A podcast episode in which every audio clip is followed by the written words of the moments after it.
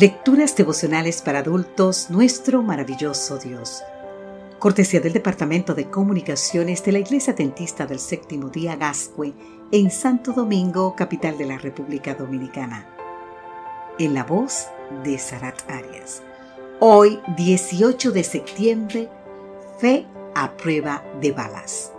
Daniel capítulo 3, los versículos 16 al 18 nos dicen, Sadrach, Mesac y Abednego respondieron al rey Nabucodonosor diciendo, no es necesario que te respondamos sobre este asunto.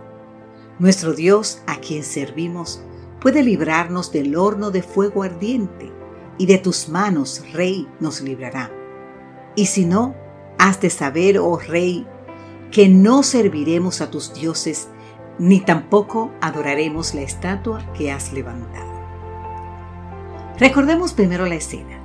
Sadrach, Mesach y Abednego se niegan a arrodillarse ante la estatua que, de oro que el rey Nabucodonosor ha levantado en el campo de Dura. Este acto es señal no solo de insubordinación, sino también de falta de respeto al rey y a sus dioses. Y la consecuencia es muerte inmediata en un horno de fuego. Cuando el rey, lleno de ira, los hace traer ante su presencia, los emplaza sin rodeos. O adoran a la imagen o serán lanzados al horno en llamas. Las palabras del rey son, en efecto, un decreto de muerte. Te invito a leer más el libro completo de, Daniel y por este momento exactamente el capítulo 3. ¿Cómo responden estos tres?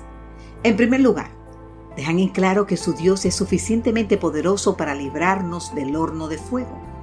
En segundo lugar, dejan entrever que su Dios es soberano, lo cual significa que podría decidir no librarlos. Y en tercer lugar, este es el golpe de gracia, declaran categóricamente que aun cuando Dios no lo libera, ellos bajo ninguna circunstancia van a adorar estatua de oro. Ahí está, fe a prueba de balas. De hecho, Fe a prueba de todo. Es la fe que nos permite permanecer fieles a Dios aun cuando no nos conceda lo que le pedimos. La que nos mantiene de parte de la justicia aunque se desplomen los cielos. La fe que nos impulsa a seguir amando a Dios aun cuando nos cueste la vida. ¿Qué nos enseñan los tres jóvenes hebreos con su increíble acto de fe? ¿Sabes qué? Que Dios no tiene que sanar mi enfermedad o ayudarme a conseguir el trabajo de mis sueños para que yo crea en Él. Que no tiene que solucionarme mis problemas para que yo sepa que me ama. En resumen, que pase lo que pase, mi fidelidad a Dios ha de mantenerse firme, porque confío que Él siempre me dará lo que más me conviene, aunque en el momento yo no lo entienda.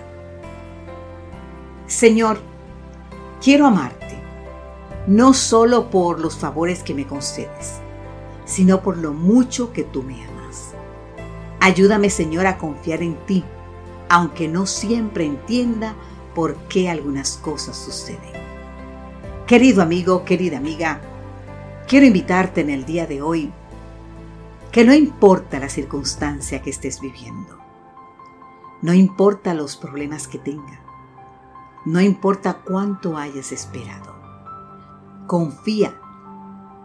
Deposita tu fe en Dios, que Dios nunca falla y sobre todo nunca llega tarde. Amén.